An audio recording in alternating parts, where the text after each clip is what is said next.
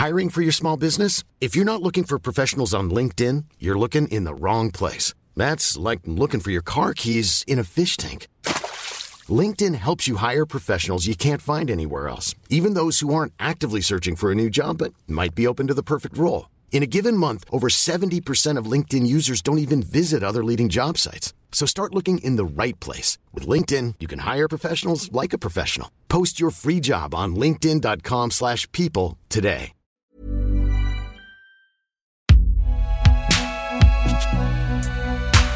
Et si jamais tu te demandes, bah, c'est fait par Binge Audio. Microsoft serait sur le point de racheter l'application Discord. Tout est en train de se passer en ce moment même. C'est ce que nous allons voir dans cette vidéo. Tu es prêt? C'est parti Salut, c'est Maëlle Diallo. Quel est le point commun entre Eminem, l'Université de Toulouse et la France Insoumise? Eh bien tous ont un serveur Discord. Discord existe depuis 2015, lancé par l'américain Jason Citron, et était d'abord une interface prévue pour le gaming. Elle mêle chat audio, vidéo et texte sous forme de salon à thème, un peu comme dans les vieux chatrooms de la fin des années 90. Aujourd'hui, qu'on soit professeur, créateur, créatrice de contenu, militant, militant, tout simple internaute dans son salon, pas besoin d'être adepte du jeu vidéo pour s'approprier la plateforme. C'est le cas notamment de militants et militantes de la France insoumise qui ont créé en 2016 un serveur qui compte aujourd'hui plus de 10 000 membres. Le Discord insoumis a été adoubé par Jean-Luc Mélenchon qui a reconnu son impact sur sa campagne et sur le partage de ses idées. Récemment, l'application a même refusé une offre d'achat à 10 milliards de dollars de la part du géant Microsoft, ses dirigeants préférant rester indépendants et entrer en bourse seuls. En si peu de temps, Discord est devenu bien plus qu'un chat de gamers et gameuses, et elle a pris encore plus d'ampleur pendant la crise sanitaire.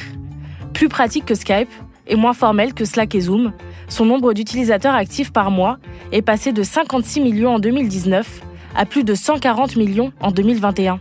Ces chiffres, ça nous a donné envie de creuser un peu plus sur cette plateforme, et c'est ce qu'on va faire aujourd'hui. Bienvenue dans Programme B. C'est l'action qui nous fédère. Vous êtes tous et chacun assez éduqués, assez conscients. Vous avez assez lu. Je n'ai rien à vous apprendre. Je porte votre parole à un point, c'est tout. Et quant au reste, agissez Maintenant, l'esprit du mouvement, c'est que les gens prennent des initiatives. Le premier, c'est le Discord insoumis, parce qu'ils ont mis au point des choses qui sont euh, absolument magiques et d'une qualité top plus. Même chez Binge Audio, on s'y est mis, avec le serveur Discord de la newsletter La Dose. Discord offre à ses utilisateurs et utilisatrices de quoi créer une communauté. Mais comment modère-t-on ces espaces? Sont-ils sécurisés? Et puis d'abord, qu'est-ce qui rend Discord si attirante? J'ai posé ces questions à Jessica Benoni-Solaire, sociologue spécialiste des usages numériques. Alors, qu'est-ce que c'est Discord et depuis quand ça existe? Alors, Discord, c'est une plateforme de discussion. Euh, je crois que la date de sortie, c'est autour de 2015, si ma mémoire est bonne. Euh, oui, une plateforme essentiellement de discussion qui, au départ, euh, dans ce que j'ai pu voir dans mes travaux, a été surtout mobilisée par les personnes qui jouaient en ligne pour se retrouver, pour échanger, pour se parler et pour faciliter aussi le temps de jeu. Et une plateforme qui a vite s'est vite euh, démocratisé auprès de notre public. Donc maintenant, on n'est plus sur des joueurs ou des joueuses uniquement, mais on est sur une plateforme qui sert à échanger, à discuter, à partager des ressources, avec souvent euh, une personne qui va initier aux usages de Discord, qui est euh, quand même liée au monde du gaming et qui va initier ses contacts à cette plateforme et euh, les usages vont, vont arriver dessus, donc les gens vont s'y mettre. Alors je dirais que Discord a l'avantage d'être ludique, d'être facile à appréhender et euh, de ranger les choses dans les tiroirs. Souvent ce que je dis euh, au sujet de Discord, c'est un petit monde, c'est-à-dire que vous pouvez avoir différents types de contacts, vous pouvez parler à différents types de personnes, vous pouvez vous-même les ranger par thème, par type de conversation. Euh, par type d'utilité. Et euh, c'est, je pense que Discord marche euh, en partie pour ça, parce qu'il y a une facilité d'utilisation et chacun et chacune peut ranger le dispositif, la plateforme, comme il ou elle le veut. En pratique, ben, vous avez un compte et vous pouvez avoir plusieurs types d'utilisation. Je vais prendre mon exemple personnel. Je peux avoir mon compte pour parler à des étudiants et étudiantes avec des salons dédiés. Je peux avoir des salons dédiés à la recherche avec des échanges avec les collègues sur euh, des colloques, sur euh, des sujets en particulier. Euh, des salons qui sont dédiés hein, à des espaces. Donc, je vais avoir des collègues en Belgique, je vais avoir des collègues au Canada, qui sont vraiment par pays et par thème. Et ensuite, je vais avoir Discord pour mes parties de jeu avec mes amis, où là, on est plus sur un échange affinitaire. Et tout ça est rangé dans des tiroirs bien organisés dans la plateforme et tout est clair. Rien ne se mélange, mais au moins je sais où sont rangées les choses. Et je pense que ce type d'usage-là, pour des personnes qui utilisent Discord régulièrement, se retrouve où les individus hein, vont ranger dans des boîtes, dans des tiroirs leurs usages et vont euh, vraiment segmenter en fonction de leur affinité, du type de sociabilité, donc avec qui on parle, avec qui on interagit, avoir des espaces dédiés dans la plateforme.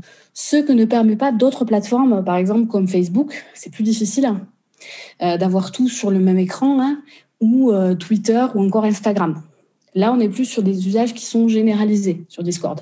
On peut avoir tout en même temps, tout en ayant un dispositif et une plateforme qui range les choses et en s'y retrouvant. Et alors pourquoi c'était très prisé des gamers au début?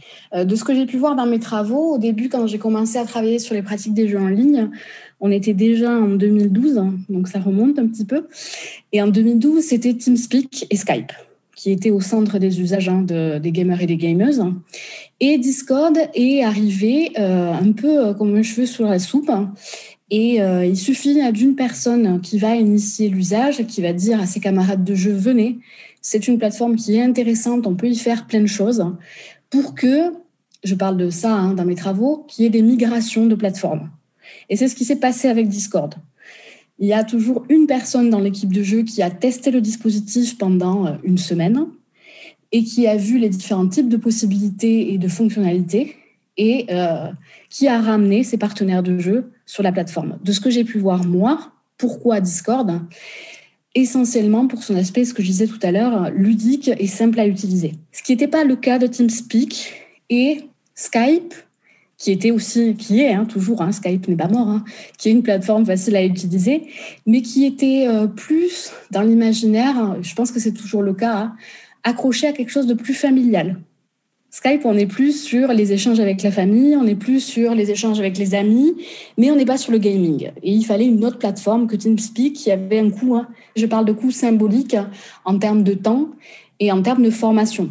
Pour être performant, performante sur une plateforme, il faut se former. Et alors, comment euh, est-ce que la bascule, elle s'effectue de plateforme de gaming à plateforme de partage en tout genre? Je dirais que ça vient par l'activité par l'activité des personnes. Il suffit que voilà, il y ait une personne qui dise euh, oui, est-ce qu'on peut passer sur Discord?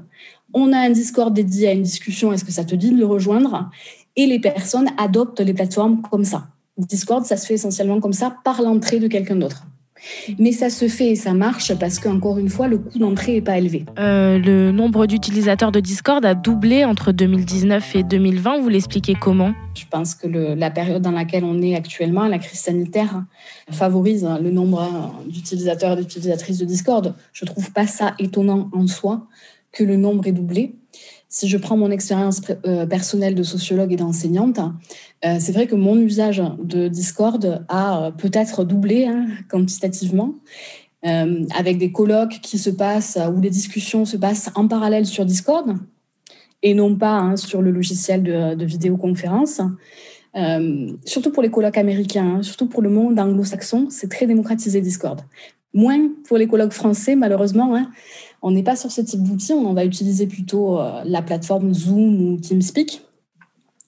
Mais côté anglo-saxon, euh, Discord est, très démocratisé. Mais quand même, de ce que je vois, euh, on a de plus en plus d'étudiants qui utilisent la plateforme, des étudiants et des étudiantes qui jouent en ligne aussi, c'est pas un hasard, et qui vont initier leurs camarades sur Discord.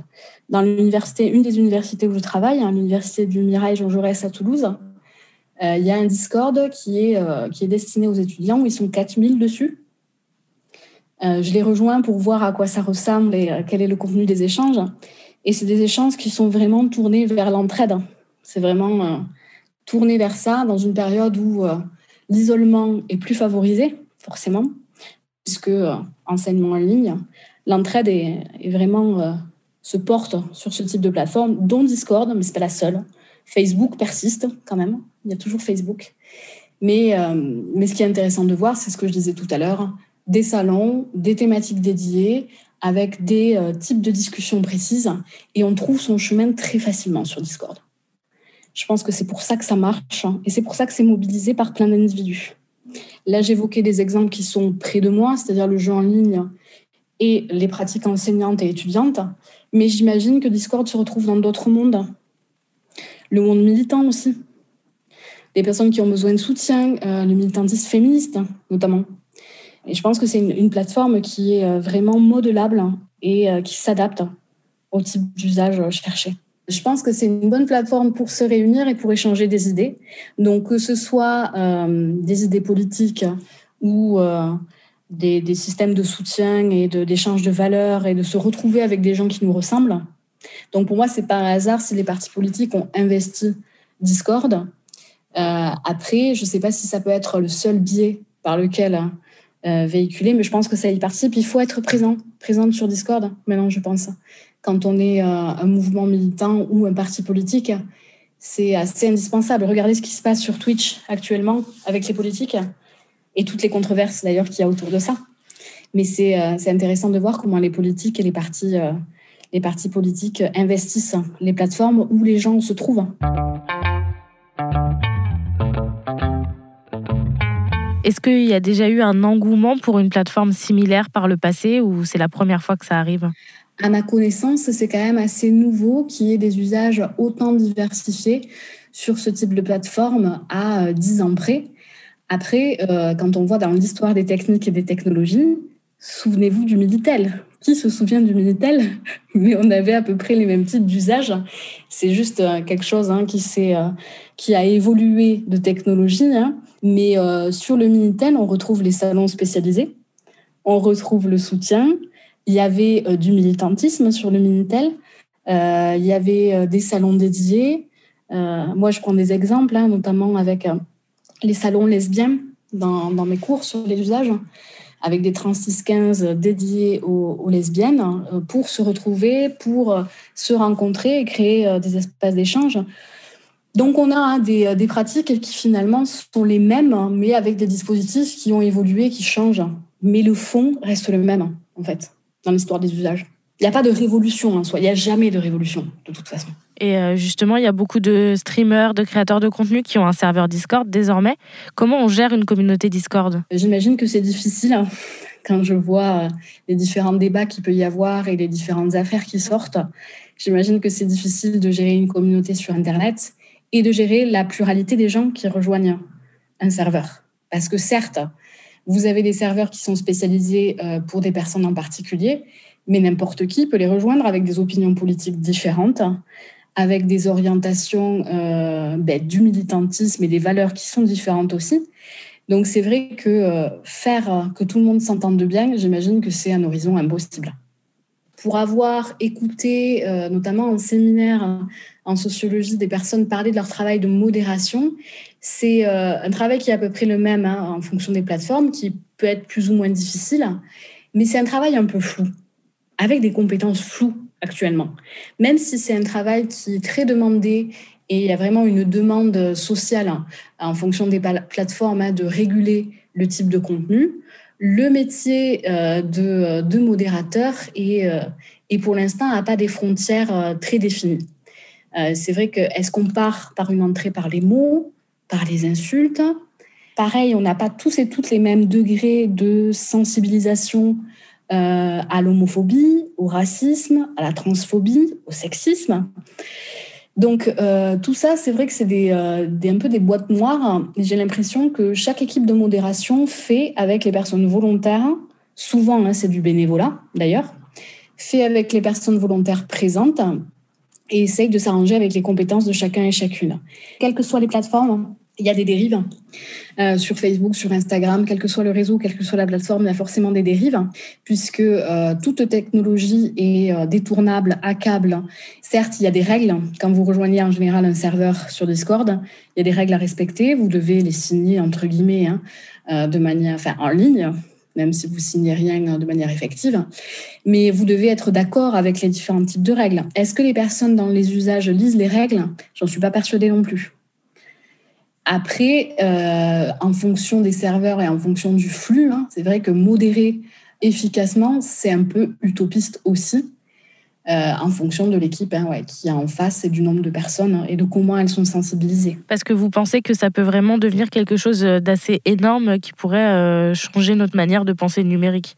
Je pense aussi qu'il y a une variable générationnelle dans euh, l'utilisation de Discord euh, et d'accessibilité aussi. Hein. Il faut avoir Internet et il faut avoir une connexion et un ordinateur qui est capable de faire tourner Discord, même si Discord n'est pas gourmand en soi en termes de ressources. Mais il faut quand même, il y a un coût d'entrée qui n'est pas négligeable. Et je pense que ce coût, d'entrée-là, plus on est familier, familière avec les technologies, plus le coût d'entrée va être bas et plus on va avoir tendance à rejoindre les gens qui nous incitent à rejoindre un Discord. Mais de ce que j'ai pu voir dans mon expérience d'enseignante, et là je vais parler un petit peu de mes collègues, c'est vrai que Discord, c'est pas quelque chose qui est euh, naturel pour tout le monde. Et même si les étudiants et les étudiantes se retrouvent en majorité quand même sur Discord, je vous ai dit 4000 hein, dans une université dans laquelle je donne cours, c'est quand même assez énorme. Euh, et créer hein, euh, des, espaces sur Discord pour travailler à côté des cours magistraux ou des cours dirigés, les collègues euh, vont avoir tendance à privilégier des plateformes qui connaissent plus, qui maîtrisent plus, parce que déjà, il y a le coût d'entrée dans la visioconférence et de faire des cours à distance, qui n'est pas évident. Et en plus, demander aux, à tous les enseignants et enseignantes d'être performants et performantes sur tous les types de plateformes, c'est quasi impossible. C'est leur demander de faire un travail pour lequel ils ne sont pas payés pour être euh, franche. Quand on connaît personne qui utilise Discord, comment voulez-vous qu'on se forme à Discord? Quand on n'a pas eu cette initiation dont je parlais tout à l'heure. Et alors, euh, au niveau de la sécurité, est-ce que les données des utilisateurs, elles sont protégées? Est-ce que les conversations, elles sont chiffrées? Il y a quand même une certaine autonomie et une responsabilité euh, des données et de ce qu'on partage sur Discord. Ça reste une plateforme numérique en ligne. Les plateformes numériques en ligne ne sont pas totalement euh, sécurisé. Et je pense que là, ça, ça fait appel à la responsabilité des utilisatrices et des utilisateurs qui euh, partagent du contenu en espérant que, que les règles soient respectées au départ. Mais je, je pense que ça dépend du salon ou de l'utilisation que vous en avez et des personnes avec qui vous discutez. Il y a un système de confiance qui se crée aussi, pareil sur les réseaux sociaux, hein, mais, mais je pense que ce n'est pas infaillible non plus il peut toujours y avoir des dérives et des détournements. Mais je pense que les individus se protègent au mieux. Hein. Les, personnes qui vont sur Discord se protègent, surtout avec des systèmes de confiance. C'est ce que j'ai pu voir moi avec euh, mon enquête sur les gameuses. Elles ne parlent pas à des gens qu'elles connaissent pas, avec qui elles n'ont pas un ami en commun. Il y a un système de confiance informel qui se met en place. Donc, elles créent leur petit monde au fur et à mesure sur Discord. Et elles font confiance, une confiance qui est plus ou moins euh, étendue hein, en fonction des personnes avec qui elles parlent. Mais il y a un système de confiance qu'elles se créent. Si elles n'ont pas le dénominateur commun, si elles n'ont pas une personne en commun avec la personne en question, euh, elles ne parlent pas ou elles n'échangent pas. Et il y a, euh, dans les équipes de jeu notamment, il y a un temps hein, nécessaire d'adaptation et on va un peu euh, écouter les personnes parler, voir ce qu'elles ont à défendre et comment elles réagissent quand elles jouent pour voir si on leur fait confiance ou pas. Il y a un temps nécessaire qui est plus ou moins long en fonction de la personne. Qu'est-ce que ce serait le prochain stade d'évolution pour Discord? J'ai l'impression déjà que c'est une, plateforme tellement complète en l'état, qui propose tellement de fonctionnalités et qui est euh, quand même pour qu'il y ait des, universitaires, euh, pour qu'il y ait des militants, militantes, pour qu'il y ait des groupes de soutien. il y a quand même une pluralité de population sur Discord qui est assez fascinante. c'est vrai que c'est difficile de souhaiter souhaiter d'autres choses sur cette plateforme parce qu'elle est quand même assez complète en l'état. Mais peut-être ce que je disais tout à l'heure aussi, c'est euh, travailler sur l'accessibilité, encore une fois, aux personnes qui euh, qui sont pas natives d'Internet et qui ont euh, peut-être un peu plus de mal avec les technologies en ligne peut-être travailler sur cette accessibilité-là aux personnes en situation de handicap aussi. Euh, travailler sur l'accessibilité de la plateforme et la rendre euh, vraiment euh, accessible à, à, à, tout le monde et à la pluralité de la population qu'on est. Quoi. La prochaine étape pour Discord, ce serait donc l'inclusivité, l'accessibilité, mais aussi une meilleure protection de ses utilisateurs et utilisatrices. Merci à Jessica Benoni-Solaire pour ses réponses. Programme B, c'est un podcast de Binge Audio préparé par Lauren Bess, réalisé par Geoffrey Puitch. Abonnez-vous sur votre appli de podcast préféré pour ne manquer aucun de nos épisodes, Facebook et Twitter si vous voulez nous parler. Et à demain pour un nouvel épisode.